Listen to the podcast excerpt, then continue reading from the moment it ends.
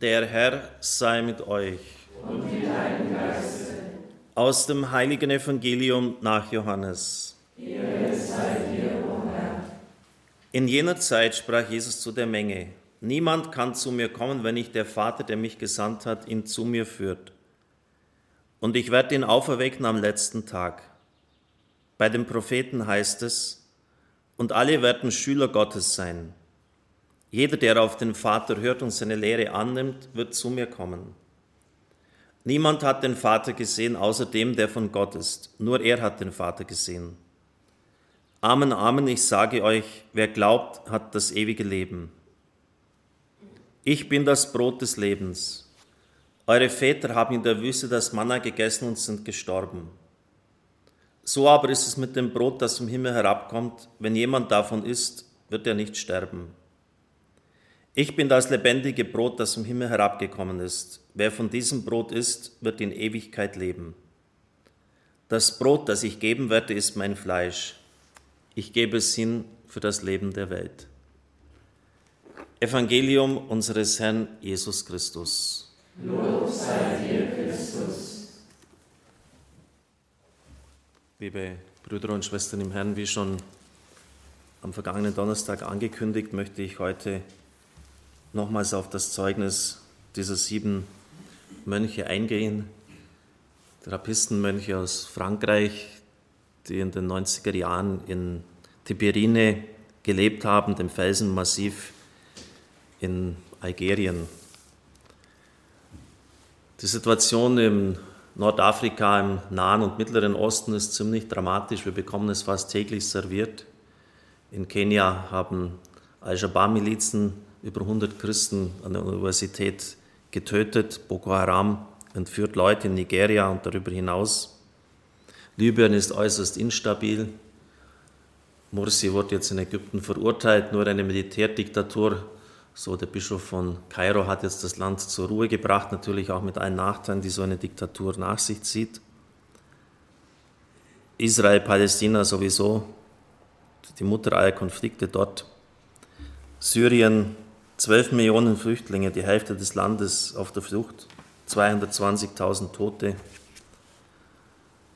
Aleppo, ja, wurde jetzt kürzlich in den Medien gemeldet, ähm, steht auch wieder unter Beschuss.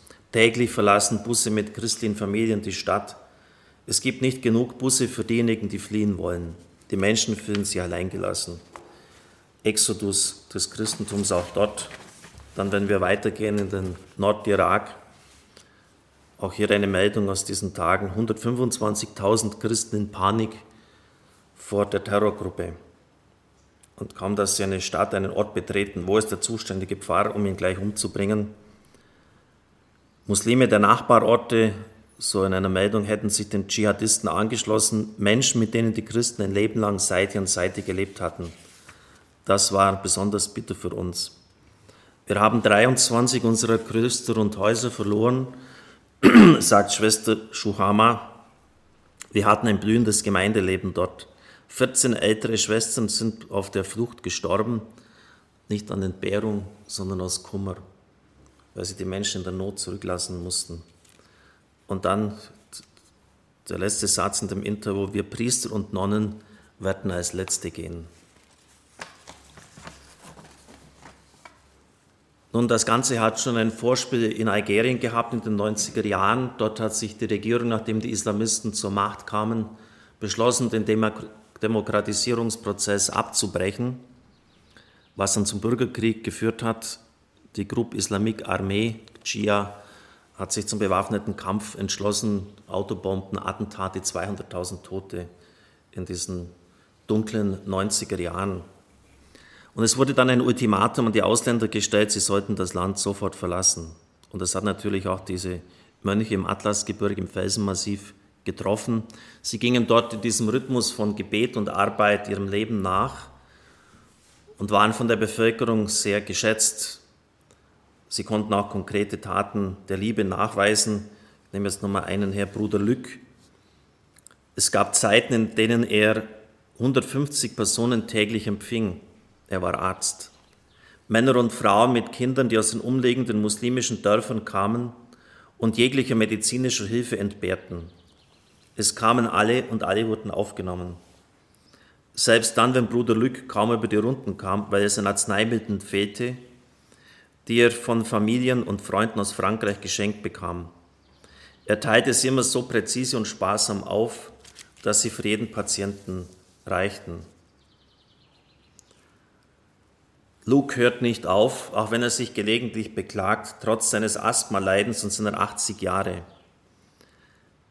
Es wird nötig sein, entschieden und wahrscheinlich noch für lange Zeit nicht vor heroischer Anstrengung zurückzuweichen. Barmherzigkeit für zwei auszuüben, denn uns Christen wurde die Barmherzigkeit anvertraut. So ein Einsatz ist mit Leiden verbunden, er sagt dazu, nur ein Mensch, der bis auf den Grund des Meeres hinabtaucht, kommt mit Händen voller Perlen wieder zurück. Wer sich damit begnügt, vom Rand aus zuzuschauen, erhält als Belohnung höchstens leere Austernschalen. Also er war bereit zu diesem Tauchgang, zu diesem Einsatz für die Menschen, auch wenn es ihn vieles, und wir werden noch sehen, alles gekostet hat. Ja, und dann kam fast, was kommen musste. Zu Weihnachten 93 marschierten Mitglieder der Chia im Kloster ein. Und es war nicht leicht, mit den Terroristen zu verhandeln. Sie stellten Ultimaten. Sie forderten Geld, Medizin und ärztliche Betreuung von Bruder Lück. Und noch einmal gelang es dem Prior, sie zum Abzug zu bewegen. Letztlich auch deshalb, weil Bruder Lück viele von den Verwundeten von ihnen versorgt und verpflegt hatte, umsonst. Aber die Brüder wissen jetzt, was die Stunde geschlagen hat und dass das Schwert über ihren Häuptern steht. Und dass der Tag kommen kann, an dem sie nicht mehr abziehen werden. Sehr häufig kommen sie zusammen. Sie beraten sich. Jeder der Brüder bringt seinen Standpunkt vor. Sie beten intensiv um Führung durch den Heiligen Geist. Der spricht in der Gemeinschaft. Zur Stimme Jesu werden für sie auch die Worte derer, die nahe beim Kloster wohnen. Ihr habt noch eine kleine Pforte, durch die ihr fliehen könnt, aber für uns gibt es keinen Ausweg. So der im Garten arbeitende Mohammed zu Bruder Christoph. Jemand anderes sagt zu Christian, wenn ihr wegfahrt, dann nehmt ihr die Hoffnung mit, ihr beraubt uns unserer eigenen Hoffnung. Und ein junges Mädchen stellt die Frage, ihr seid die Zweige wie die Vögel, wenn ihr fortgeht, wo sollen wir uns dann ausruhen? Bruder Christian, der Prior, schreibt an seinen Vorgesetzten, Auszureisen, ohne gezwungen zu sein, würde bedeuten, sie, die dortige Bevölkerung, Qualen und Racheaktionen auszusetzen. Wir engagieren uns in der Hilfe für bedrohte Menschen, was bedeutet, dass wenn wir ausreisen, in unseren Gemäuern die Armee Einzug halten wird und unsere Nachbarn wissen, was das für sie heißt. Wir können sie nicht mit reinem Herzen in so einer Lage zurücklassen. Dieser sehr konkrete Faktor gibt uns ein Gefühl der Ruhe. Außerdem sagt die Liebe nicht Satis genug zum anderen, der doch ein Recht darauf hat, unendlich geliebt zu werden, wenn er damit einverstanden ist. Und genau das ist der Fall. Fastenzeit 96 die Nacht vom 26. auf den 27. März. Angreifer der Chia umzingeln das Kloster und nehmen sieben Brüder mit als Geiseln. Einen Monat später stellen sie ein Ultimatum an die algerische Regierung. Sie wollen einen Austausch von Gefangenen erreichen. Ohne Erfolg. Sie tun, was sie angekündigt haben. Am 30. Mai werden am Rand der Straße von Alger nach Medea die Leichen der getöteten Brüder gefunden. Im Kloster sind noch Tagebücher zurückgeblieben und ein Testament. Bruder Christoph hinterließ ein Tagebuch, die letzte Notiz. Die Geschichte erwartet von uns deinen Friedenskuss. Mach mich bis zu meinen Grenzen zu einem Diener deines Ich liebe. Im Grunde genommen interessiert mich sonst nichts mehr. Ich bin hier, um für dich zu dir zu werden ich werde mich nicht drücken.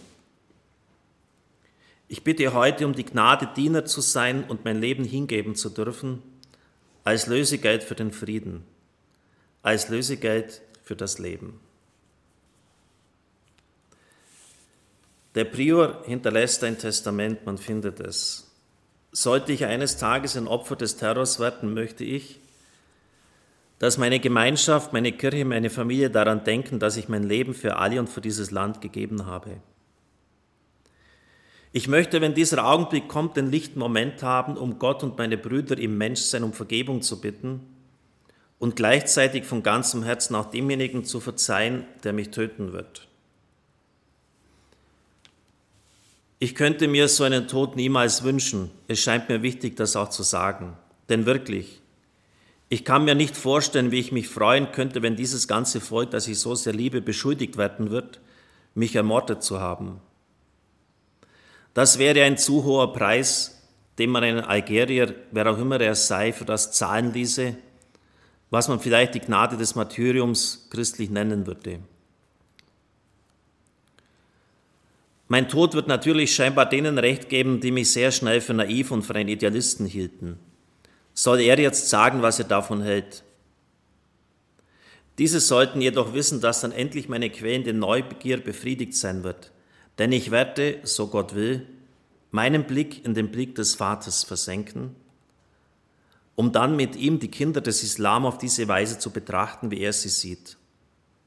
Erleuchtet von der Herrlichkeit Christi als Früchte seines Leidens, beschenkt mit der Gabe des Heiligen Geistes, dessen geheime Freude es immer sein wird, Kommunion zu schaffen, Ähnlichkeit wiederherzustellen, indem er mit den Unterschieden spielt.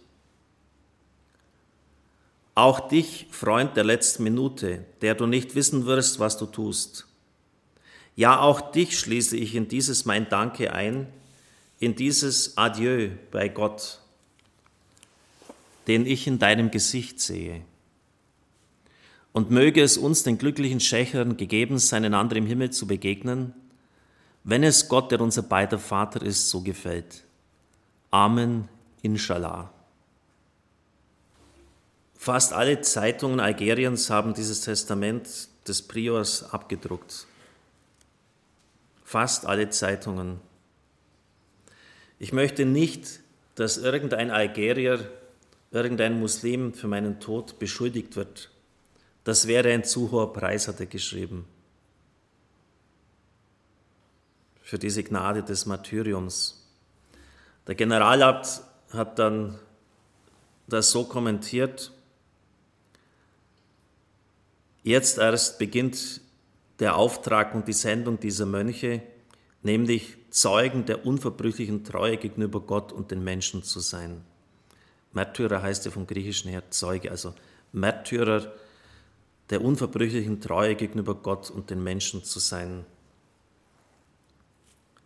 Vielleicht sollten wir gerade jene, die in diesem Geist gestorben sind, gestern war ja auch wieder in der Lesung die Rede vom Wüten des Saulus und in die Häuser eindrang, Frauen und Männer verschleppte, sie in die Gefängnisse einlieferte und er sich dann auch durch das Gebet des Stephanus bekehrt hat. Vielleicht sollten wir diese Wolke der Heiligen, wie sie im Hebräerbrief genannt werden, vielmehr um ihre Fürbitte bitten. In jeder heiligen Messe werden ja Heilige genannt.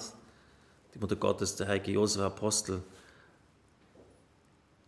Ich bin sicher, dass die Männer und Frauen, die in diesem Geist gestorben sind, eine gewaltige Fürbittmacht bei Gott haben und dass sie diese Macht auch einsetzen wollen und werden, damit gute und bessere Zeiten kommen, Zeiten des Aufatmens. Amen.